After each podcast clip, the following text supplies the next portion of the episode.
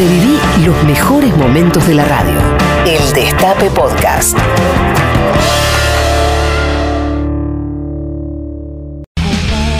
Hacer, hacer política hoy en Argentina es cuidar la vida.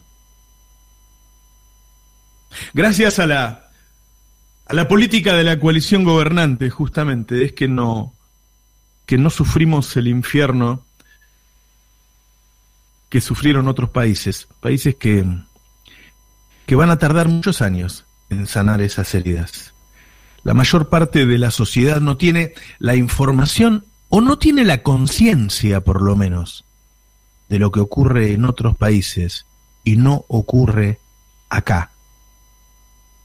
Chile hay hospitales que están llegando al límite de su capacidad. Son hospitales donde los médicos han dicho que deben elegir entre 3, 4 hasta 10 pacientes a quién le destinan ese último ventilador mecánico y a cuáles se les intuba para realizar una ventilación manual con tal de poder trasladarlo y derivarlo a otro centro hospitalario de la región. El Cementerio General de Santiago, el más grande de la capital, está acabando miles de tumbas para enfrentar el aumento de decesos en Chile. Vamos a Brasil, donde la situación es completamente distinta Médicos residentes que trabajan en hospitales públicos protestaron en la capital del país por los salarios impagos. Les deben dos meses, dos meses sin cobrar, imagínense. No tienen además, si lo denuncian, protección sanitaria adecuada para ejercer su tarea. Brasil, que es el país de Latinoamérica con más casos de coronavirus, la ciudad brasileña de Manaus tuvo que cavar fosas comunes para enterrar ya a sus muertos por coronavirus ante el colapso del sistema sanitario y funerario en medio de esta tensión que existe entre gobernadores y el presidente Jair Bolsonaro. Brasil ya es el segundo país con más muertes y más casos en el mundo. Con cerca de 42.000 fallecidos, ha superado al Reino Unido. La situación del sistema sanitario preocupa en la Organización Mundial de la Salud. En Brasil, una organización civil cavó decenas de tumbas en la arena de la emblemática playa de Copacabana, en Río de Janeiro. Pues en Brasil ya está muriendo. Están muriendo más personas en 24 horas que en Estados Unidos, 1.272 contra 1.047. Los contagios también ya son mucho más altos en Brasil que en Estados Unidos. Los cementerios de Guayaquil están desbordados. Las autoridades ordenaron cavar nuevas tumbas para sepultar a los fallecidos por coronavirus en la ciudad, epicentro de la pandemia en Ecuador. El gobierno anunció el domingo que retiró casi 800 cuerpos de personas que murieron en sus casas en las últimas semanas en Guayaquil, tras el colapso de los sistemas hospitalario y funerario. Su madre contrajo el coronavirus y no pudo tratarse en el sistema público de sanidad de Guayaquil, en Ecuador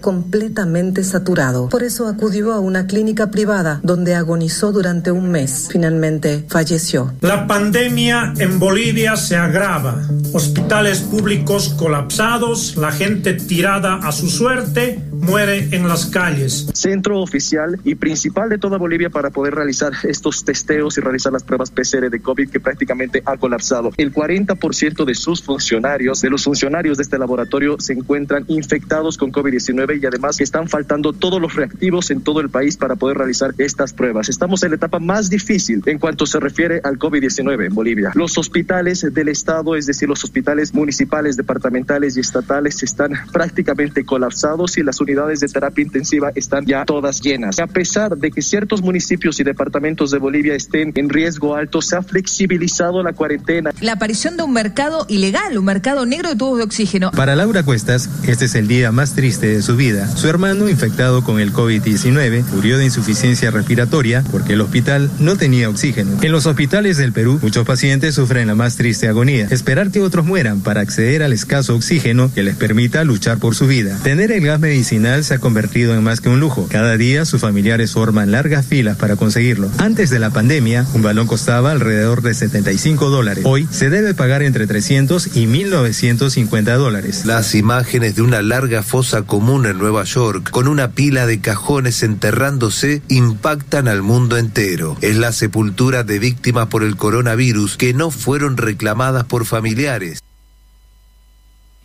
¿Qué qué distinta instancia estaríamos viviendo si lográramos que todos los argentinos tuvieran la información y la conciencia de lo que pasa acá afuera, afuera de las fronteras argentinas, con otros gobiernos, con otros líderes. El gobierno no solo ha salvado vidas, también evitó el desabastecimiento el hambre, los saqueos, la violencia.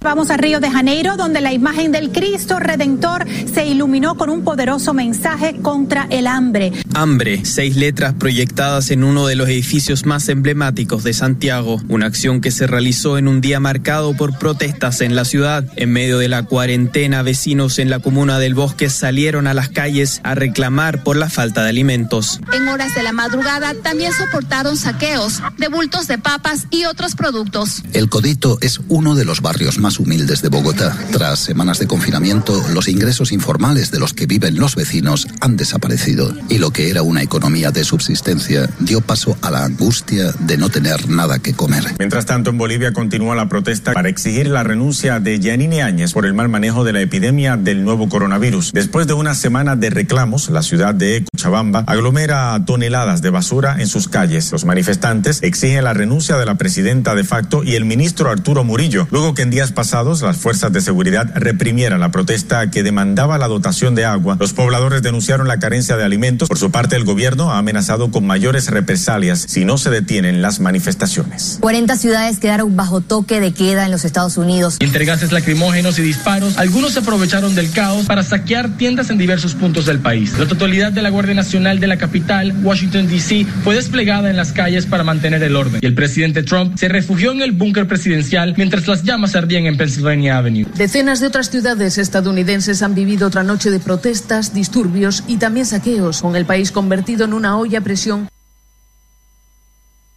Venimos evitando ese infierno, pero, pero aún no terminó. Por el contrario, estamos en una fase delicadísima del proceso en el que corremos un, un mayor riesgo de saturación de camas y por lo tanto de muertes. Y no porque se haya empezado antes, como se dice, porque si no hubiéramos empezado antes, no hubiéramos tenido el tiempo para producir tantos respiradores como aún hoy las dos fábricas argentinas que rápidamente se pusieron a producirlos, los están haciendo para que haya cada semana más. Pero este es el peor momento, claramente.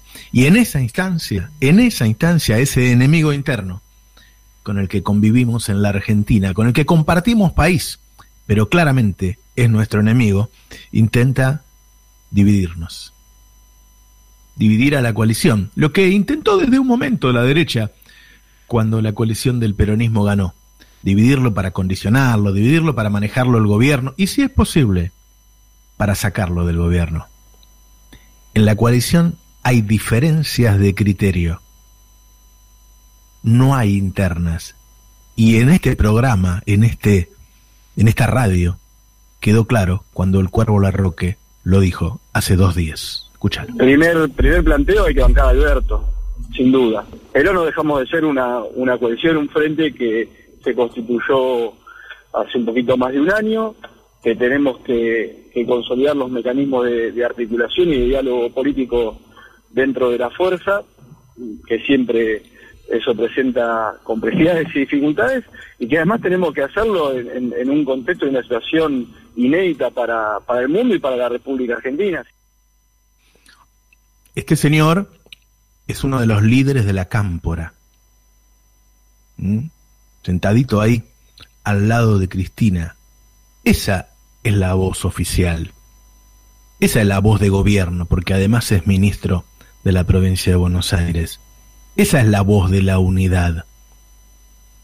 Te manejan con la opinión de uno de nuestros principales periodistas o de la presidenta de Madre de Plaza de Mayo, que no son parte del gobierno. Y yo no digo que no hay diferencias entre Alberto y Cristina, las hay. Cristina está dentro del modelo capitalista del mundo, dentro del modelo, pero a la izquierda absolutamente de todos los otros líderes que están dentro del modelo. Está a la izquierda de todos en el mundo. Alberto no. Alberto no. Y por eso Alberto es la síntesis de la coalición que armaron. Entonces, sí que hay diferencias, pero no hay internas, no hay peleas. A ver, me dicen de al lado de Cristina que Cristina habló esta semana todos los días con Alberto. Igual que la semana pasada, igual que la anterior, todos los días. ¿De qué habló esta semana Cristina con Alberto? De coronavirus. De eso habló. Máximo almorzó con Alberto el martes y ayer habló dos horas. ¿Y de qué habló? De coronavirus. No de internas. Las cisternas están en TN y en alguno de los nuestros que por ahí no tienen el timing necesario para entender que este no es el momento de discutir ciertas cosas. Ellos tienen la habilidad de mezclar. Y nosotros tenemos que cuidarnos de eso. Que Alberto se reúna con el G6 no quiere decir que gobierne con el G6. Cristina también se reunía con de Mendiguren cuando era el presidente de la Unión Industrial, se reunía con el presidente de la, eh, de la Cámara de la Construcción. Se reunía con ellos y Alberto también se reúne. Como se reúne Máximo, pero no son amigos. Se reúnen con gente que piensa distinto, como se reúnen con la oposición que piensa distinto. No seamos tontos. Desde que el peronismo ganó la elección, que ellos están tratando de dividirlo, y en estos días, en los días más difíciles del coronavirus, hay que decirlo, encontraron una andija y se metieron. Hoy Bonelli mete el dedo otra vez y dice que el plan del G6 dice que hay que cambiar ministros y que hay que poner ministros sin restricciones ideológicas. Es decir, aparece una parte del G6 que quiere armar el gobierno, pero no es el presidente de la industrial, no es el presidente de la Cámara de la Construcción. ¿Quiénes son los que quieren un gobierno distinto? Los que están perdiendo en estos ocho meses, los que perdieron privilegios, los bancos, la bolsa, parte del sector agropecuario. Esos son los que operan con Clarín para condicionarle el gobierno a Alberto Fernández. Estas presiones van a estar siempre. Y después de la pandemia habrá que lidiar con ellas. El gobierno seguirá moviéndose en ese angosto desfiladero que es hacer política popular hoy, en un mundo gobernado por el poder económico y en una región que es un horror con Bolsonaro, con Yáñez, con Lenín Moreno, con Piñera. No entremos en ese juego. La división es el negocio de ellos. Cuando pase la pandemia, seguiremos discutiendo qué país queremos, como lo discutíamos hasta el 20 de marzo. Cuando termine la pandemia, cuando zafemos de estar como Brasil, como Ecuador, como Bolivia, como España, como Italia, entonces vamos a discutir, cada uno dentro de sus posibilidades,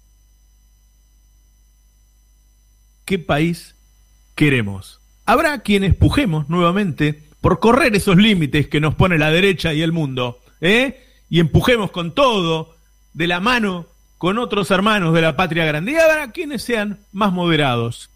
Va a haber tensiones, va a haber discusiones como corresponde, pero ya a salvo de la pandemia, porque en las próximas semanas, en las que quedan, hacer política es salvar vidas. El Destape Podcast. Estamos en todos lados.